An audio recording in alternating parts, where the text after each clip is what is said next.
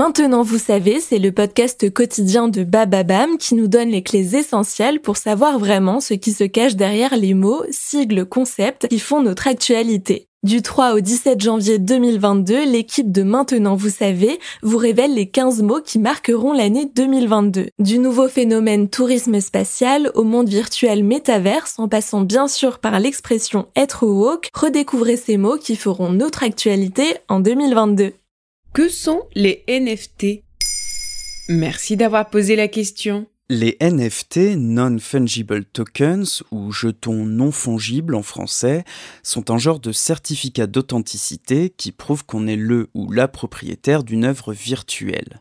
Car oui, il est désormais possible d'acheter des mèmes, des gifs, des vidéos et même des tweets grâce aux NFT.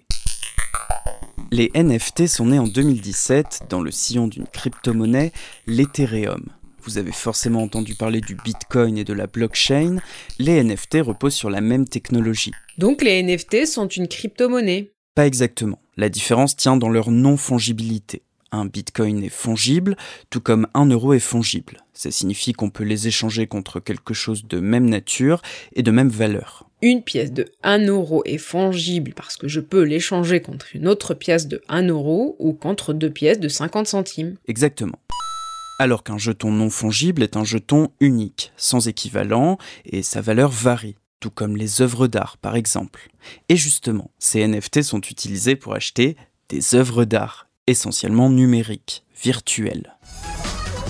Tu reconnais cette douce mélodie? C'est celle de Nyan Cat, évidemment. Ce même a par exemple été vendu par son créateur pour un demi-million de dollars en février. Citons aussi la mosaïque de dessins Everydays, publiée chaque jour sur Internet par l'artiste Beeple, qui a été vendue 69 millions de dollars aux enchères. Et le fondateur de Twitter, Jack Dorsey, a vendu son premier tweet près de 3 millions de dollars. Au total, en 2020, plus de 200 millions d'euros auraient ainsi été échangés en NFT.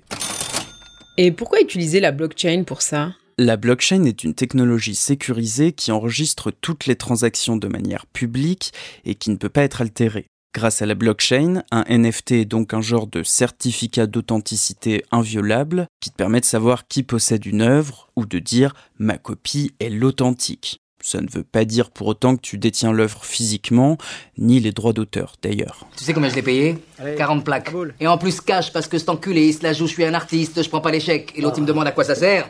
Ça sert à rien, tu mets ça chez toi et puis c'est tout. Mais pourquoi je dépenserais des millions dans un truc que tout le monde peut copier à l'infini et que je ne peux même pas afficher dans mon salon? En fait, les NFT n'inventent rien dans notre rapport à l'art qui est avant tout social.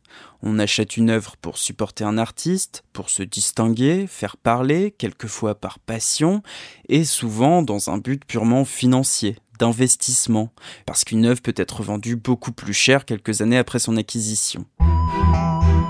Ok, donc les NFT, euh, c'est surtout une histoire de spéculation en fait. Ce serait un peu réducteur comme conclusion. Beaucoup d'artistes contemporains qui travaillent sur le web ont de la reconnaissance pour cette invention, qui leur permet enfin de gagner un peu d'argent et de vivre de leur art. Voilà ce que sont les NFT. Maintenant vous savez, un épisode écrit et réalisé par Quentin Tenot. En moins de 3 minutes, nous répondons à votre question. Que voulez-vous savoir? Posez vos questions en commentaire sur les plateformes audio et sur le compte Twitter de Maintenant vous savez.